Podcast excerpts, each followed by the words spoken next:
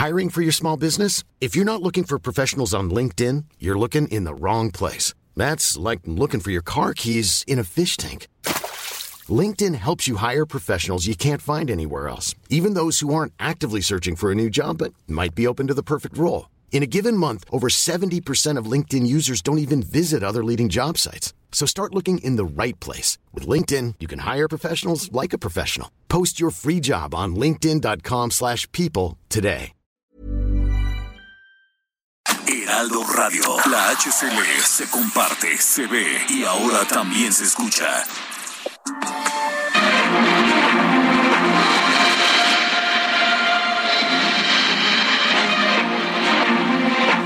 Muy buenas noches, bienvenidos a Ruta 2022, el programa número 16 de Ruta 2022. Este esfuerzo editorial 360 de Heraldo Media Group, el más amplio y detallado de la elección para las seis gubernaturas que estarán en juego en este año 2022. El próximo 5 de junio, no se le olvide, 5 de junio tenemos que salir a votar en los estados donde se elige gobernador. Yo soy Alejandro Cacho, gracias por permitirnos estar con ustedes. Sofía García, ¿cómo te va? Muy bien, ¿y tú? Ya Gracias. arrancando la semana. Arrancando semana, arrancando semana, la última de febrero. Febrero.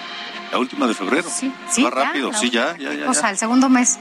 O sea, se, se está yendo rápido, pero creo que lo que se va a ir lento, lento, sé, lento, es este periodo extraño llamado intercampañas. Que además fue muy largo. Muy largo, mes y medio, en el que los candidatos no pueden hacer ni decir prácticamente nada.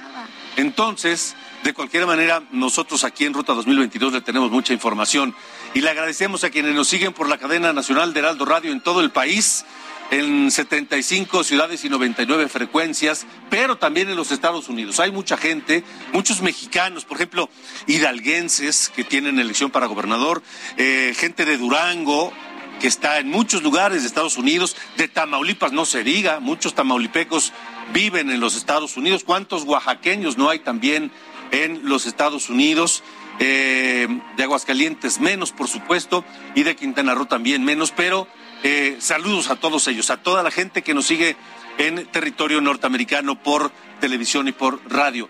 Y también a quienes nos ven por el canal 10 de televisión abierta, en el 10 de Total Play, en el 10 de Axtel Televisión, en el 151 de Easy a nivel nacional o el 161 de Sky también en todo el país.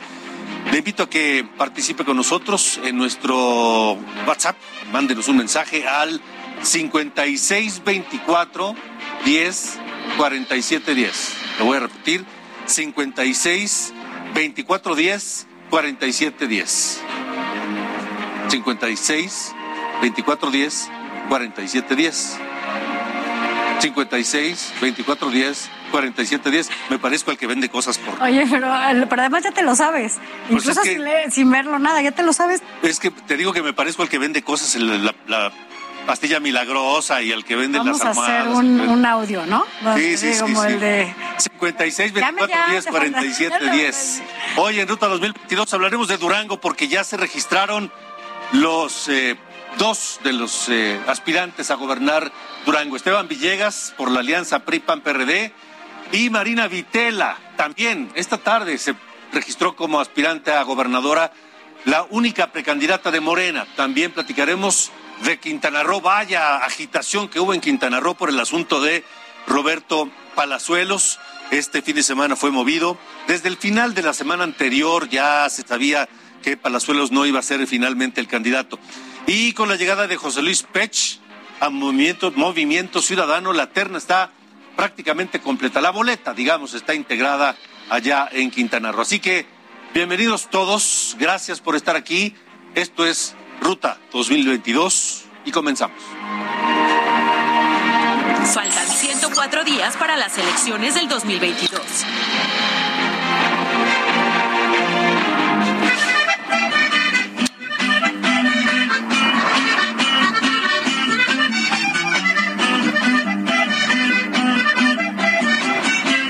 Ruta 2022, Durango.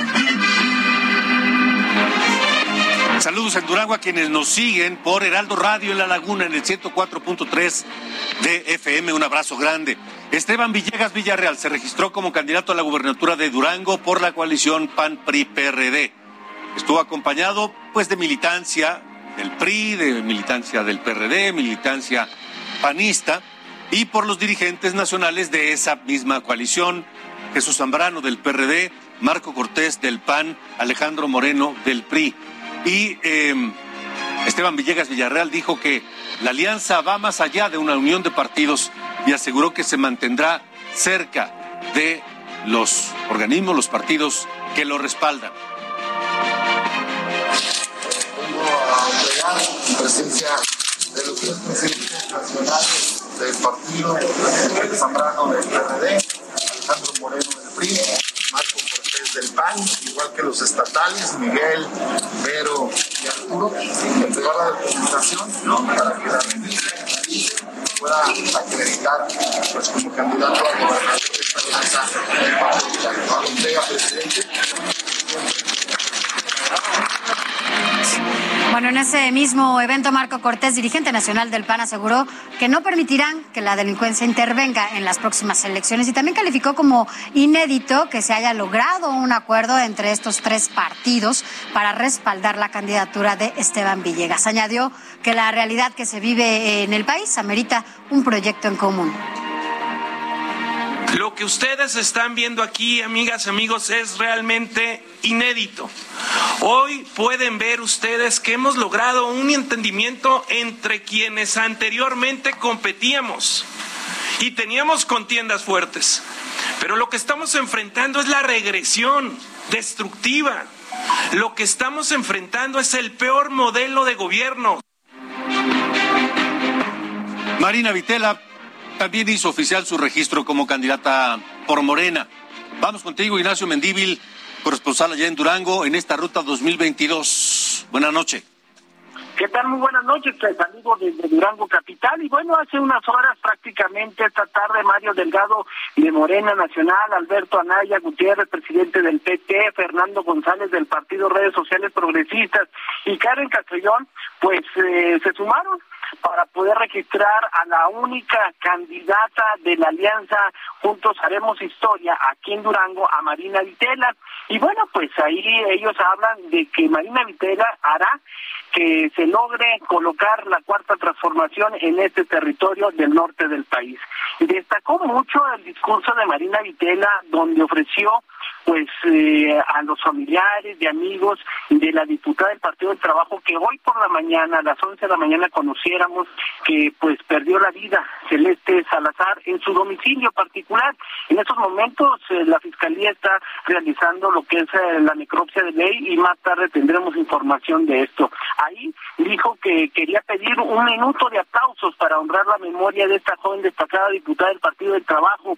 Le dijo ella, mi hermosa Celeste Sánchez, hoy te nos adelantaste en el camino y honramos tu esfuerzo, dedicación en hacer que Durango sea un lugar con esperanza, con mi corazón y abrazo tus padres y a tus hermanos. Fue fuerte el comentario, la gente aplaudió al unísono y pues eh, se sintieron las fibras. Es más, tenemos eh, ahí una, una parte para que escuchen exactamente una parte del discurso de Marina Vitela en este registro. Si quieres, vayamos a escucharlo.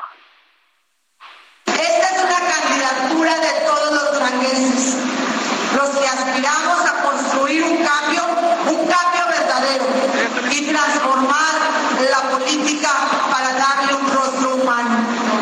Es un movimiento de todas las mujeres y hombres de buena fe que quieren y merecen un cambio para nuestro Estado bueno, pues las porras se escucharon por parte de los militantes de estos partidos donde decían yo sí le voy, le voy a Marina. Y bueno, fue entonces cuando los diferentes líderes nacionales tomaron el micrófono y llamó la atención de lo que dijo el mismo líder eh, eh, de, de Morena, porque déjame decirte que a la salida de un hotel de aquí de la ciudad de Durango que llevaron a cabo la rueda de prensa, se encontró con la disidencia de Morena, quienes estuvieron apedreando las camionetas de a una de ellas que es de un diputado local de Morena, eh, Cristian Yane, pues le quebraron el medallón, o sea, el vidrio de la parte trasera. Ahí tuvieron que llegar las autoridades de la fiscalía a levantar pues la denuncia correspondiente. Y ya en el lugar, ya en el, eh, en el estrado, pues dijo que es el momento prácticamente de las mujeres y que es el momento de que se promueva la paz y la tranquilidad y que Marina Vitela pues eh, hará un gobierno austero. Escuchemos lo que dijo ahí ante esta multitud. Se da el primer paso para que una mujer gobierne por primera vez. Durante nuestra compañera Marina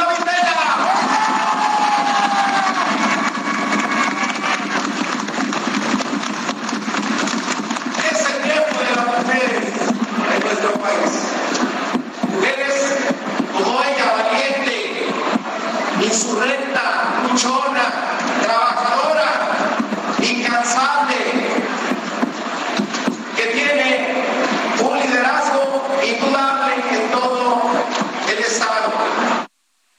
Y bueno, pues es así como se ya se lleva eh, a cabo este segundo registro. Ya nada más falta el día de mañana que se lleve a cabo pues eh, el registro de la candidata del Movimiento Ciudadano, Patricia Flores Elizonda, una expanista que ahora está en estas filas y que mañana será acompañada por diferentes cuadros nacionales y la militancia de Durango que pues a decir de paso es importante en esta entidad. Estaremos muy pendientes de lo que sucede y les daremos cuenta de lo mismo. De acuerdo, Ignacio, gracias. Gracias, buenas noches. Gracias, buenas noches. Y bueno, pues a propósito, ahí mismo en Durango, de acuerdo con el Instituto Electoral de Participación Ciudadana, el registro de candidatos inició el martes 15 y terminará este 22 de febrero. Son las 8 con 10 minutos.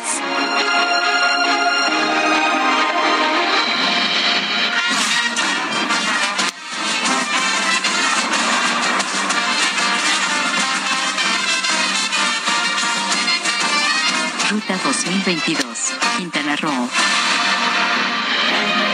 Bueno, vamos a Quintana Roo porque allá la presidenta municipal de Benito Juárez, que es donde está Cancún, Mara Lezama, se registró como candidata a la gubernatura de Quintana Roo ante el Instituto Electoral. Mara Lezama es la primera abanderada de, o mejor dicho, la, la abanderada de la Alianza Juntos Hacemos Historia en Quintana Roo, que eh, forman el Movimiento de Regeneración Nacional, Morena, el Partido del Trabajo, el PT, el Partido Verde Ecologista de México y Fuerza por México. Así fue, eh, lo que, esto fue lo que dijo Mara Lezama en su registro. Ponemos en el centro de la decisión a los seres humanos y fundamentalmente a los más pobres, a los que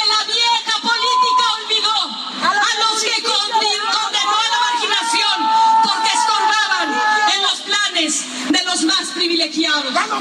Eso se tiene que terminar en Quintana Roo. Bueno, y allá mismo el empresario Roberto Palazuelos, ya lo comentabas, pues notificó a Movimiento Ciudadano su separación y también renuncia al proceso interno de selección de candidato a la gubernatura del Estado. La Comisión Operativa Nacional acordó a evitar o invitar eh, al senador por Morena, José Luis Pech Vargas, que sea ya considerado como candidato ciudadano a la gubernatura de Quintana Roo. Vaya agitación que se provocó con esta decisión del partido Movimiento Ciudadano de siempre no llevar a Roberto Palazuelos como su candidato a gobernador y cambiar de última hora por el senador José Luis Pech. Pero hay más, también hay información en torno del PRI y del PAN. Vamos contigo, Alejandro Castro, que tienes las novedades de Leslie Hendricks y de Laura Fernández Piña. Adelante. ¿Qué tal? Muy buenas noches, les saludo con gusto. Efectivamente, esta semana eh, los candidatos a la gubernatura de Quintana Roo formalizaron sus registros ante el Instituto Electoral del Estado. El primero que lo hizo fue en lugar de Mena Villanueva. Este fue el primero en acudir a las oficinas ubicadas en Chetumal el pasado viernes para concretar su registro a la candidatura por el partido local Movimiento Auténtico Social.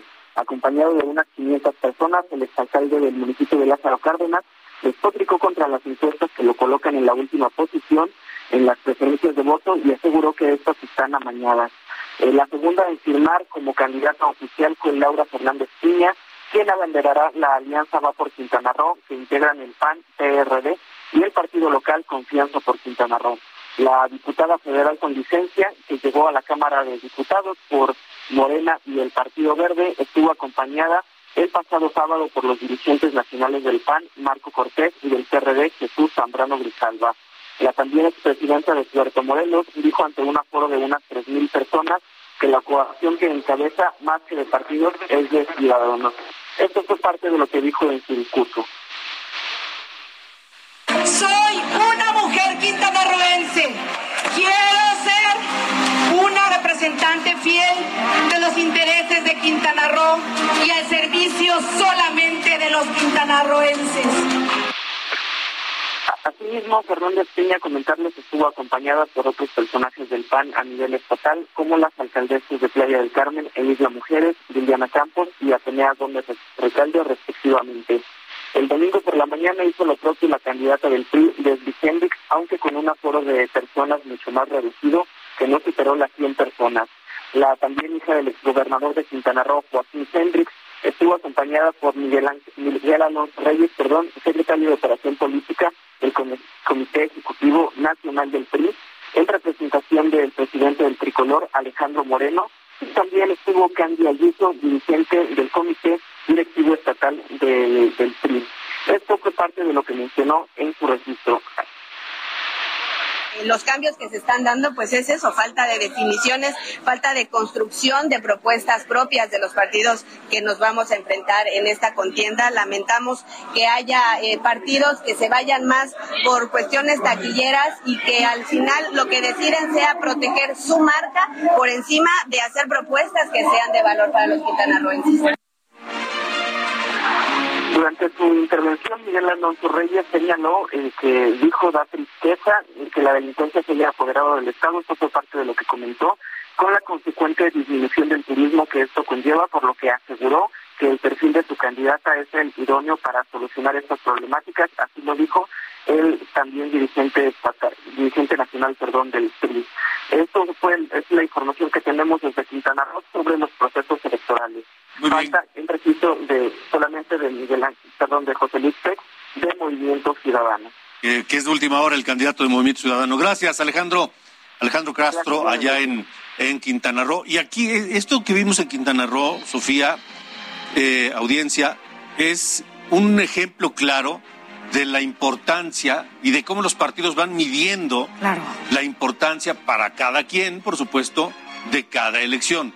Por ejemplo, en Durango vimos que en el registro de Esteban Villegas estuvieron Marco Cortés, el presidente nacional del PAN, estuvo Jesús Zambrano, el presidente nacional del PRD, y estuvo Alejandro Moreno, el presidente nacional del PRI. Eh, eh, por Morena estuvieron también los líderes nacionales de la alianza que van con, con, Morena, del PT, del Verde, etcétera, y Mario Delgado, ¿no? Ahí ves qué tanto le importa a cada elección, a cada partido esa elección en particular. ¿A qué le están apostando? ¿A qué le están apostando? En Quintana Roo, por ejemplo, al registro de, Leslie Hendrix, pues fue el dirigente del PRI local, del PRI del Estado. No estuvo Alejandro Moreno ni ningún otro pues senador o, diputado o, no no no. No fueron. Saben no tienen sus mediciones. Saben dónde tienen mayores posibilidades o dónde les interesa más este, obtener resultados. Pero bueno, 8 con 17. Así es, y bueno, a propósito de lo que tú comentas, allá también eh, en Quintana Roo, el Instituto Electoral de ese estado, pues informó que el registro de candidaturas se realizará entre el 23 de febrero, es decir, todavía les queda este tiempo del 23 de febrero al 28 de marzo de este año. Así que así las cosas por allá. Son las 8 de la noche ya con 18 minutos.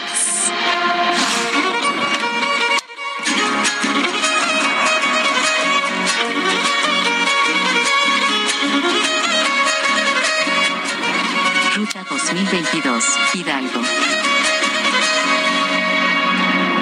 Mire, en Hidalgo, los aspirantes a la gubernatura Julio Menchaca por Morena y Francisco Javier Berganza por Movimiento Ciudadano, pues no tuvieron actividades públicas durante la última semana, simplemente pues eh, se dedicaron a otra cosa, no hubo actividades públicas del candidato de Morena ni del candidato de Movimiento Ciudadano allá en Hidalgo. Quien sí tuvo pues actividades públicas fue Carolina Villano, la precandidata del PRI PAN PRD quien eh, acusó ser objeto de una guerra sucia luego del cierre de las precampañas. desde la Cámara de Diputados rechazó que haya pedido desaparecer el programa de adultos mayores en el país y alertó que ningún partido puede condicionar el voto a este tipo de programas. Así lo dijo Carolina Villano. Está establecido así en la Constitución desde la legislatura pasada. Nadie se los puede quitar y siempre voy a defender a los adultos mayores, voy a seguir defendiendo a las personas con discapacidad y voy a seguir defendiendo a los jóvenes. Y mira, a propósito de Carolina, eh, su equipo, el equipo de Carolina Villano, confirmó a Ruta 2022 que su registro por la Alianza Va por Hidalgo deberá ser aprobado antes del 5 de marzo. Así las cosas allá. Y en Hidalgo, a propósito, el calendario electoral establece que del 19 al 23 de marzo se realizará el registro de candidaturas ante el Instituto Electoral de ese estado.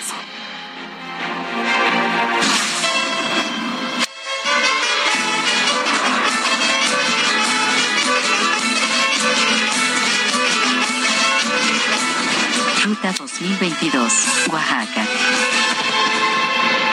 Por eso le hablábamos hace un momento de, de este periodo extraño que es como en el limbo, en el que los aspirantes no pueden moverse, no pueden hacer nada, no pueden decir, no pueden muchas cosas. Y en el caso de Carolina Villano en Hidalgo es, es, la, es la muestra. Su registro tiene que ser aprobado antes del 5 de marzo, imagínate. Apenas. Para, y, y el registro oficial ante el Instituto Electoral es del 10, a partir del 19 de marzo. O sea, es demasiado tiempo, es mucho burocratismo, es una pérdida de tiempo terrible, pero bueno, así es, así son las reglas, así son los tiempos, así es la ley electoral mexicana, que por cierto, además de burócrata, es una ley basada en la desconfianza. La ley electoral en México se basa en la desconfianza. ¿De quién? De todos contra todos. Y en medio, usted y nosotros, los ciudadanos, esperando y siendo víctimas de, del letargo de los tiempos electorales. En Oaxaca, saludos, saludos a quienes nos escuchan en la capital, en la verde Antequera, por el 97.7 de FM. Saludos, Oaxaca.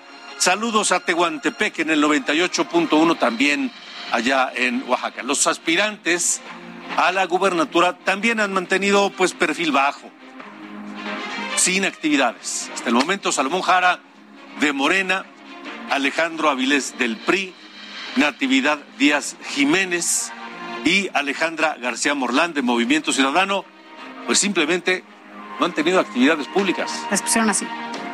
Pausa, pausa. Es de- esas son otras pausas.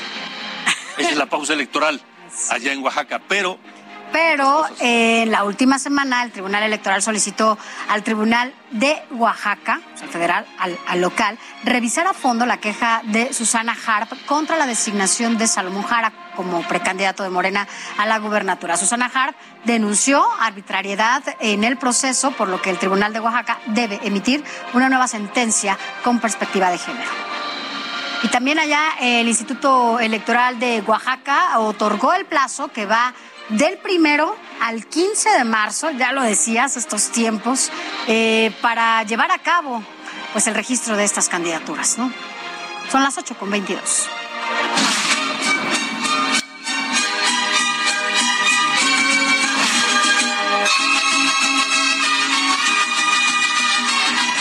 Ruta 2022, Aguascalientes. Y sí, en Aguascalientes igual, en el letargo. Este estado, allí se perfila para tener la primera mujer gobernadora. Sin embargo, en, en Aguascalientes, evidentemente. Sin embargo, pues todo está otra vez en pausa, todo en el letargo. Las precandidatas Tere Jiménez del PRI PAN PRD, Nora Rubalcaba de Morena, Marta Márquez de la Alianza PT y Partido Verde, hay que recordar que allá no van junto con Morena, pues no han tenido actividades, simple y sencillamente. En el caso de Anayeli Muñoz de Movimiento Ciudadano, su equipo confirmó que su candidatura será aprobada tentativamente el 3 de marzo.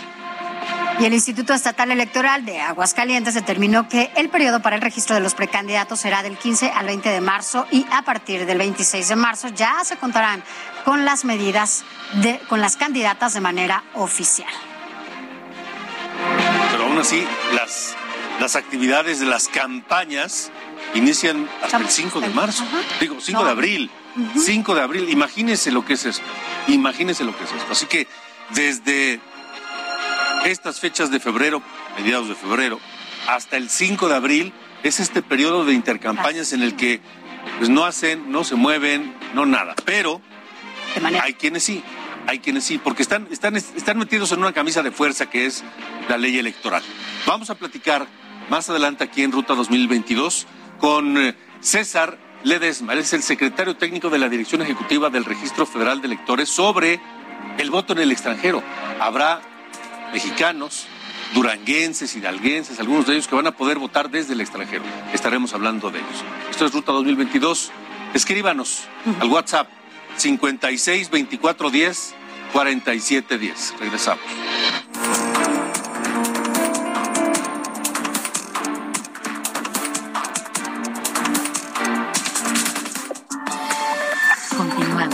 República H con Alejandro Cacho. Heraldo Radio, la HCL se comparte, se ve y ahora también se escucha.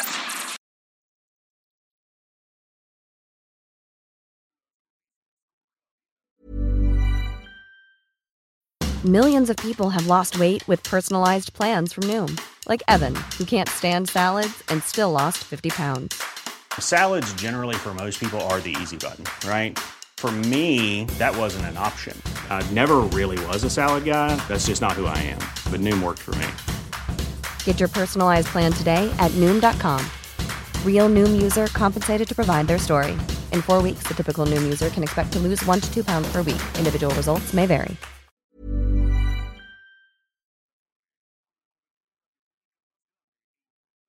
Heraldo Radio, la HCL se comparte, se ve y ahora también se escucha.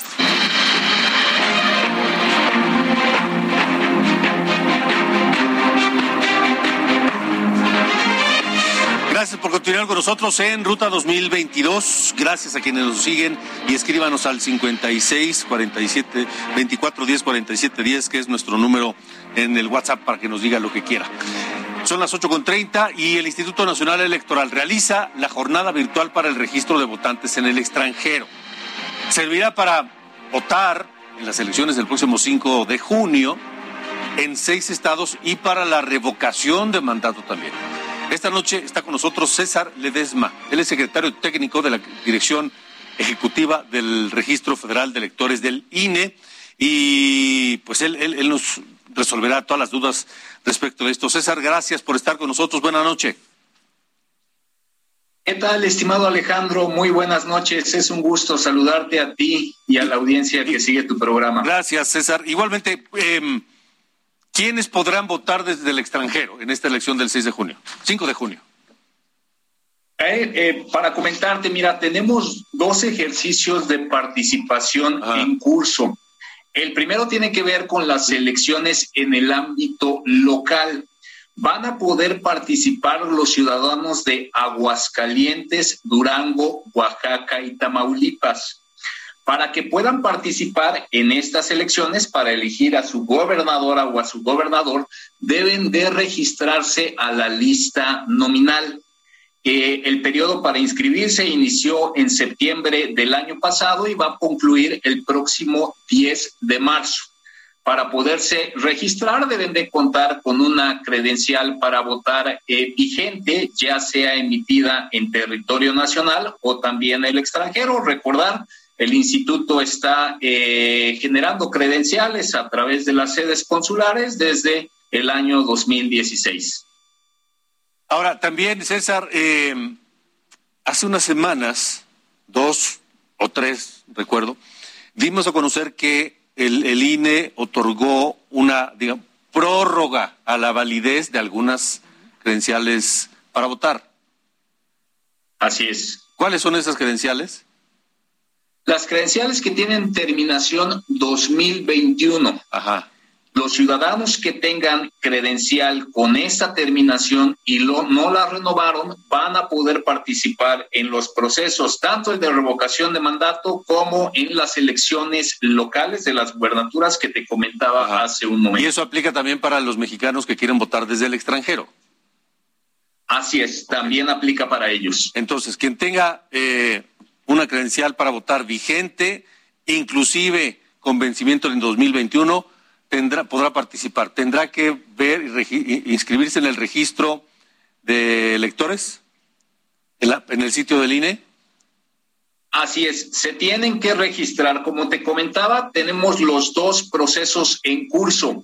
Para la revocación de mandato, la inscripción inició el día 5 de febrero y va a concluir el próximo 25 del mismo mes, es decir, el próximo eh, viernes. La verdad es que para este ejercicio sí tenemos un espacio de tiempo muy acotado, por lo que es importante que la comunidad se registre lo antes posible. Mm. Ok, y luego después de ese registro, ¿qué sigue? Eh, una vez que los ciudadanos se registran, se lleva a cabo un proceso interno de revisión de la lista nominal con las eh, fuerzas partidistas. Posteriormente, el Consejo General eh, declara la validez y definitividad de la lista nominal a efecto de que el día 26 de marzo los ciudadanos reciban en su correo electrónico y en sus teléfonos móviles las claves de acceso para que puedan votar en el proceso de revocación de mandato. Mm. Los ciudadanos para este ejercicio de revocación de mandato únicamente podrán votar a través de la modalidad de voto electrónico por Internet. Ok. Eh, y, esas, esas, esas claves, esas contraseñas, solo van a ser para ese ejercicio de revocación de mandato, no para la elección de gobernador. Así es, únicamente serán para el ejercicio de revocación de mandato.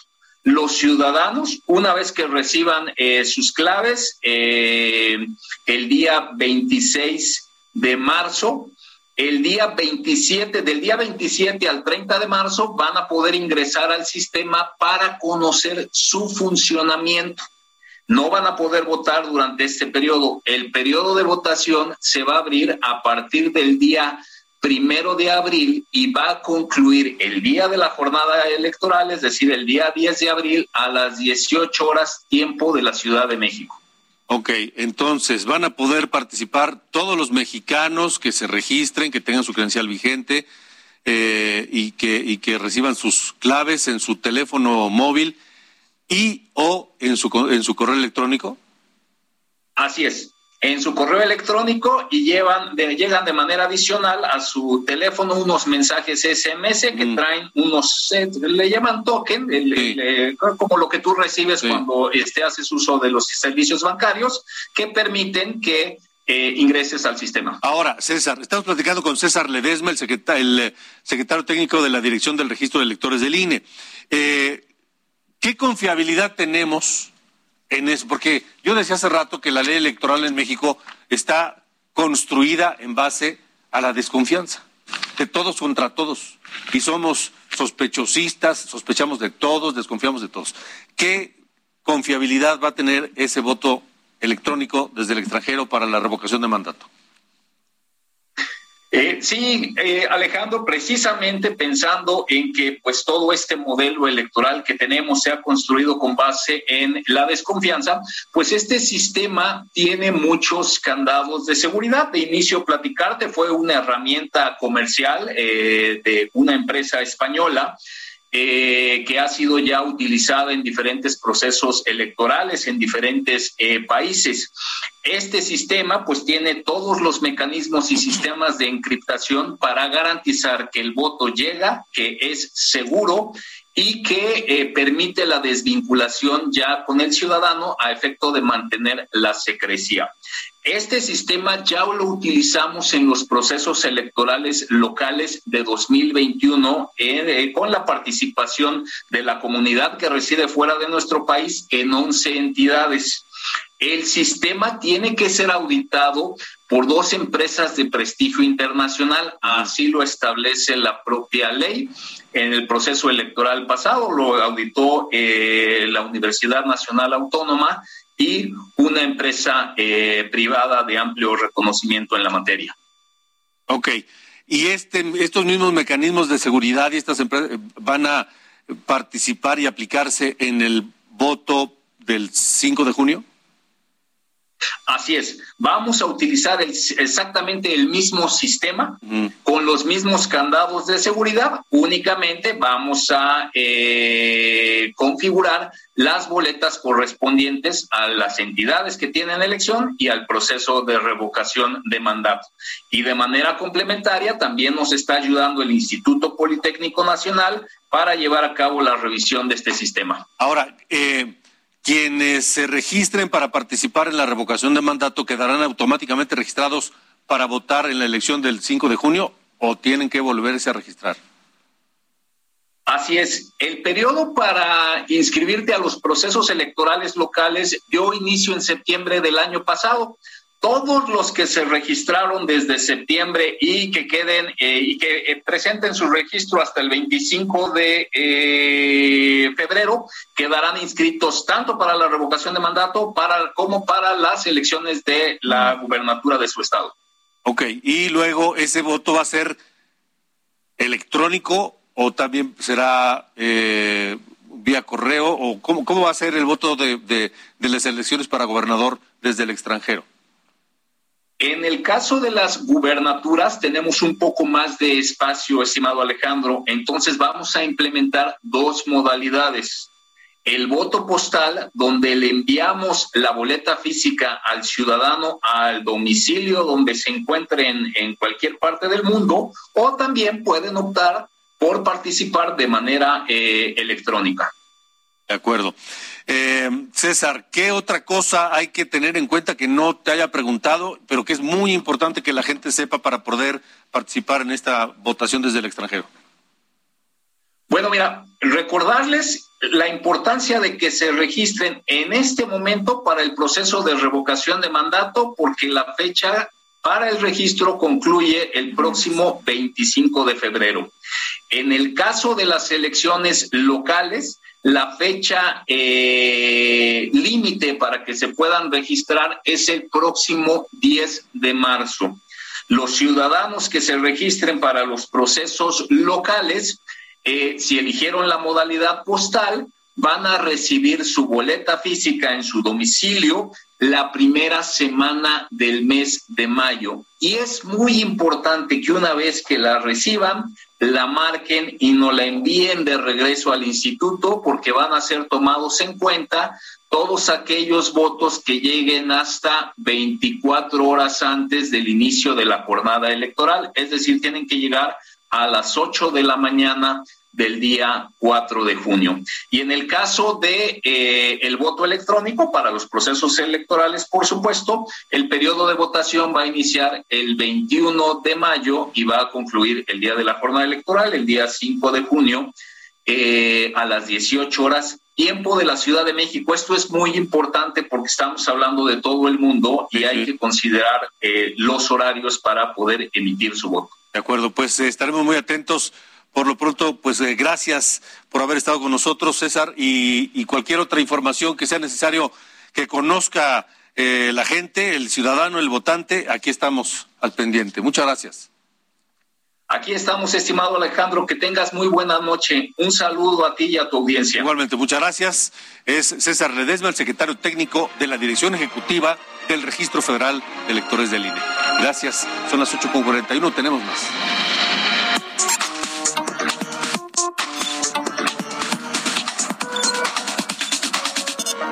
Mujeres hacia el poder, con Sofía García. Bueno, para continuar con este tema de la Ruta 2022, sabemos que actualmente la violencia política en razón de género continúa siendo uno de los principales obstáculos para el ejercicio de los derechos políticos de las mujeres. El incremento y representación de la participación femenina en la vida política de nuestro país, bueno, pues ha estado acompañado también de forma paralela, pues en el aumento de la violencia en su contra. Y aunque hay varios mecanismos civiles y legales que permiten identificarla, prevenirla y sancionarla, tales como desde lo más grande, desde lo macro, que podemos hablar de la Ley General de Acceso de las Mujeres a una Vida Libre de Violencia, la paridad de género, que ya es ley, plataformas como Observatoria Ciudadana, todas MX, y el Registro Nacional de Personas Sancionadas en materia de violencia política contra las mujeres en razón de género, en donde se concentra, por cierto, y también se organiza un listado de personas sancionadas para que cualquier persona, usted o yo, podamos consultarla. Y finalmente otra plataforma es la 3 de 3 contra la violencia. Hablamos para Ruta 2022 con la consejera electoral del INE, Norma de la Cruz, para que pues, nos dijera cuáles son esas agresiones más comunes que padecen las mujeres en la vida política y esto fue lo que nos dijo. ¿Qué, tipo de violencia se enfrentan las mujeres? Mira, ¿qué de, qué nos denuncian? Ataques en redes sociales, o sea, violencia eh, digital y violencia mediática en algunos casos, ¿no? porque están eh, eh, eh, también la se obstaculiza el ejercicio del cargo. ¿no? Porque esa es otra cosa, la violencia política no es solo durante la pre-campaña y la campaña, sino se manifiesta también, ¿no?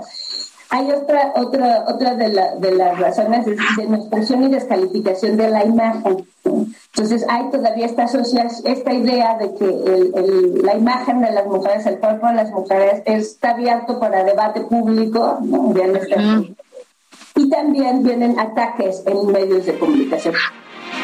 Ahora, ¿cuáles son esas entidades en las que más agreden a las mujeres cuando deciden participar en un proceso de elección popular? Escuchemos lo que nos dijo la consejera.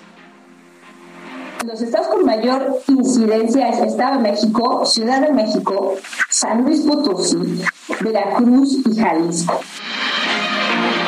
Bueno, en total, durante esta jornada electoral 2020-2021, se llevaron a cabo 178 registros de personas que habían incurrido en actos de violencia en razón de género y que estas, y de estas quejas, bueno, pues se sancionaron a 157 personas. Ahora, de estas personas, Destaca, sobre todo, un eh, expresidente municipal de Altatonga, que gobernó del 2018 al 21, que se llama Ernesto Ruiz Flandes, el cual registró 10 denuncias por violencia política en razón de género interpuestas por María Elena Baltasar Pablo, quien es eh, exregidora de ese mismo municipio.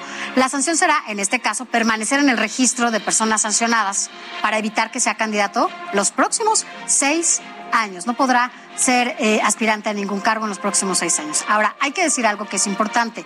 Los partidos políticos son el primer filtro para definir sus candidaturas y por ello, bueno, pues hubo un acuerdo entre el INE y ellos para rediseñar sus reglas internas eh, y en este tenor, vaya. De hecho, esta semana, Alejandro, habrá un exhorto importante desde el Instituto Nacional Electoral a todos los, a todos los partidos políticos nacionales e incluso algunos locales por incumplir el plazo fijado por este Consejo General eh, que fue el pasado 31 de enero, cuando lo decidieron ahí en el INE, para que entregaran ya las modificaciones que se tienen que hacer a sus estatutos, y es decir, implementar medidas específicas que prevengan, atiendan, sancionen, reparen y erradiquen la violencia política en razón de género, específicamente en contra de las mujeres. Y ante esto, bueno, pues si usted quiere saber quién es su candidato, incluso puede entrar a esta plataforma 3 de 3 o a este registro de personas sancionadas. En la página del INE hay un micrositio en donde justamente puede...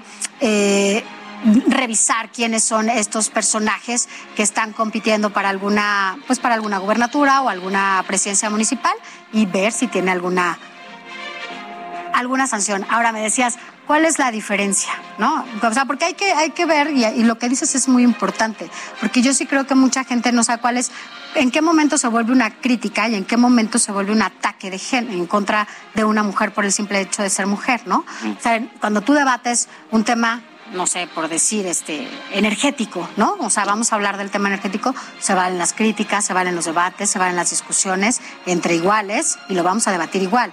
Pero si yo debato contigo porque tienes la falda muy corta, porque, ah, eh, este, porque entonces tú seguramente estás utilizando tu imagen y entonces los ataques, o sea, y por decir alguna, ¿no? Utilizando como solo el género, pues entonces ya se convierte tu cuerpo en una razón de crítica para que entonces sean estos ataques los que te generen ahí no hay duda. un conflicto. Ahí no hay duda, ahí no hay duda. Sí, sí, sí, sí, sí.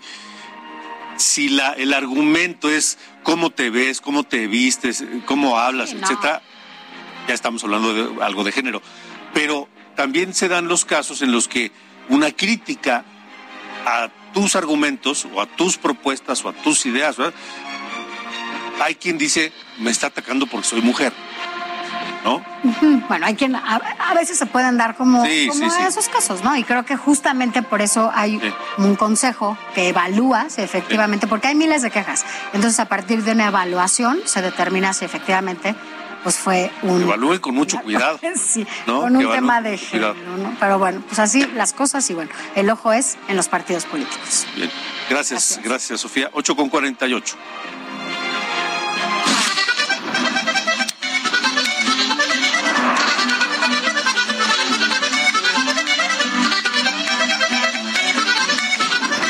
Ruta 2022, Tamaulipas.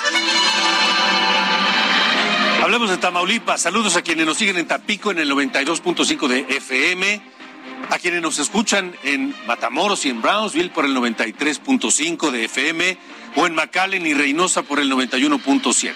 El Instituto Nacional Electoral rechazó las acusaciones contra el PRI y el PAN hechas en Tamaulipas. Morena puso dos denuncias contra los partidos de oposición, una por violar las reglas de propaganda durante el periodo de intercampaña y otra por uso indebido de la pauta durante la precampaña. El INE calificó las denuncias como improcedentes y explicó que las publicaciones hechas por PRI son de naturaleza política e índole genérica, por lo que no representan propaganda política, dice el INE. Pero esta noche, hablando de Tamaulipas, le quiero agradecer al senador por Tamaulipas, senador con licencia Américo Villarreal, quien es el, el, aspirante único a la precandidatura de Morena para el gobierno de Tamaulipas, que nos acompañe aquí en Ruta 2022. Eh, senador, gracias por estar con nosotros. Buenas noches. Muy buenas noches, Alejandro. Muchas gracias por esta oportunidad de dirigirme a toda esta amplia radioescucha que acabas de mencionar. Muchas gracias. Muy buenas noches. Gracias, senador. Busca ser gobernador de Tamaulipas. ¿Por qué? ¿Por qué quiere ser gobernador? Bueno, eh, eso va a ser una decisión que tienen los tamaulipecos y las tamaulipecas y la sería una gran oportunidad de poder sumarme a, la búsqueda de un bien superior en beneficio de este hermoso estado en donde queremos que la transformación se establezca con los principios de la verdad, la honestidad, la justicia y que de esta forma pueda proyectar la grandeza que tiene esta entidad para beneficio de nuestra sociedad, principalmente, Alejandro. Senador, usted, es, hijo de un exgobernador tamaulipeco muy, muy querido, recordado hasta el día de hoy. Eh, no sé si esta, esta inquietud por querer llegar también a gobernar Tamaulipas le surgió desde aquel entonces.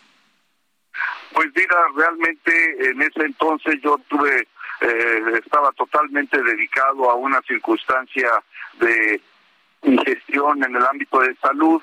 Soy médico de formación y tengo, gracias al apoyo de mis padres, mi familia y, las condiciones de mi país, tuve la oportunidad de tener dos especialidades en medicina interna y cardiología y en ese entonces estaba completa y totalmente dedicado a la atención médica, no con una inquietud política. Hasta ahora que se dan las circunstancias y las coyunturas para poder participar en la misma, y poderme sumar a este gran proyecto, sí, con el gran antecedente de haber tenido pues esta gestión de mi padre, eh, terminó su gobernatura en 1993, ¿verdad? Ajá.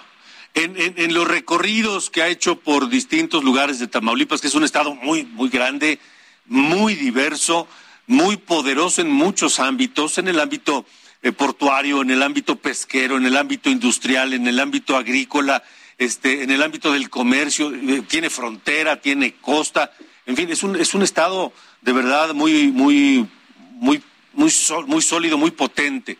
En estos recorridos, ¿qué es lo que más le piden los eh, tamaulipecos? ¿Qué es, ¿Qué es lo que más esperan del próximo gobernador? Porque supongo que no es lo mismo lo que piden los tamaulipecos de la frontera que los de la costa, que los de la zona agrícola o los industriales. Así es, este, te comento que eh, coincido con tu apreciación, desde luego, de la importancia en su ubicación geográfica y de todos sus recursos naturales, así como de la infraestructura que conecta nuestra entidad y que debe ser una gran oportunidad de desarrollo tanto para la entidad como sumarse al proceso de desarrollo nacional y que la amplitud de su geografía pues sí tiene muchas disimilitudes, principalmente como se cataloga aquí en la zona norte, donde el motor principalmente es la cuestión eh, aduanera, la maquila, tanto de eh, procesos como de transformación, y que en la frontera se ubica casi el 56% de la población total de nuestro estado. En esta eh, lo que hay es oportunidades, hay muchas oportunidades de trabajo y estará buscando que esta sea adecuadamente remunerada, que se tenga una buena percepción salarial y que las condiciones de vida que puedan otorgar los diferentes municipios, importantes municipios en nuestra frontera tamaulipeca, mejoren la, el bienestar social y las oportunidades de desarrollo de las nuevas generaciones, principalmente en lo concerniente a la educación.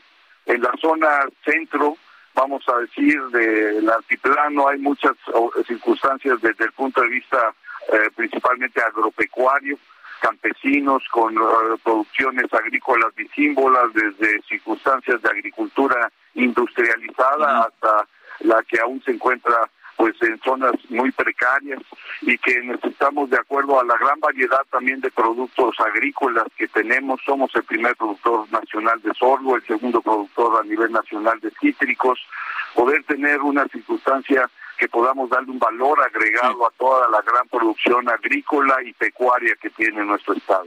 Y en la zona sur es principalmente una situación petroquímico, de refinería, de la zona conurbada Altamira, Tampico, con la zona del desarrollo portario, principalmente los puertos de los mismos nombres de Altamira y de Tampico. Y cada uno tendrá su propio motor y su circunstancia de desarrollo, pero en forma general en todo el Estado lo que todavía es el reclamo social es la seguridad, el que podamos brindar seguridad y paz a esta gran sociedad y que permita florecer con toda la oportunidad y riqueza que hemos comentado. De acuerdo, pues senador Américo Villarreal, habrá mucho tiempo más para platicar de aquí a que sea la elección. Muchas gracias por eh, haber estado con nosotros en Ruta 2022. Al contrario, el agradecido soy yo y así espero que podamos tener varias comunicaciones y muy amable. Seguro, así será. Muchas gracias y buena noche. Y pues nos vamos, Sofía. Hasta mañana, a la misma hora. Mañana, 8 de la noche. Esto fue República H con Alejandro Cacho. Heraldo Radio. Hi, I'm Daniel, founder of Pretty Litter. Cats and cat owners deserve better than any old-fashioned litter. That's why I teamed up with scientists and veterinarians to create Pretty Litter. Its innovative crystal formula has superior odor control and weighs up to 80% less than clay litter. Pretty Litter even monitors health by changing colors to help detect early signs of potential illness. It's the world's smartest kitty litter. Go to prettylitter.com and use code ACAST for 20% off your first order and a free cat toy. Terms and conditions apply. See site for details.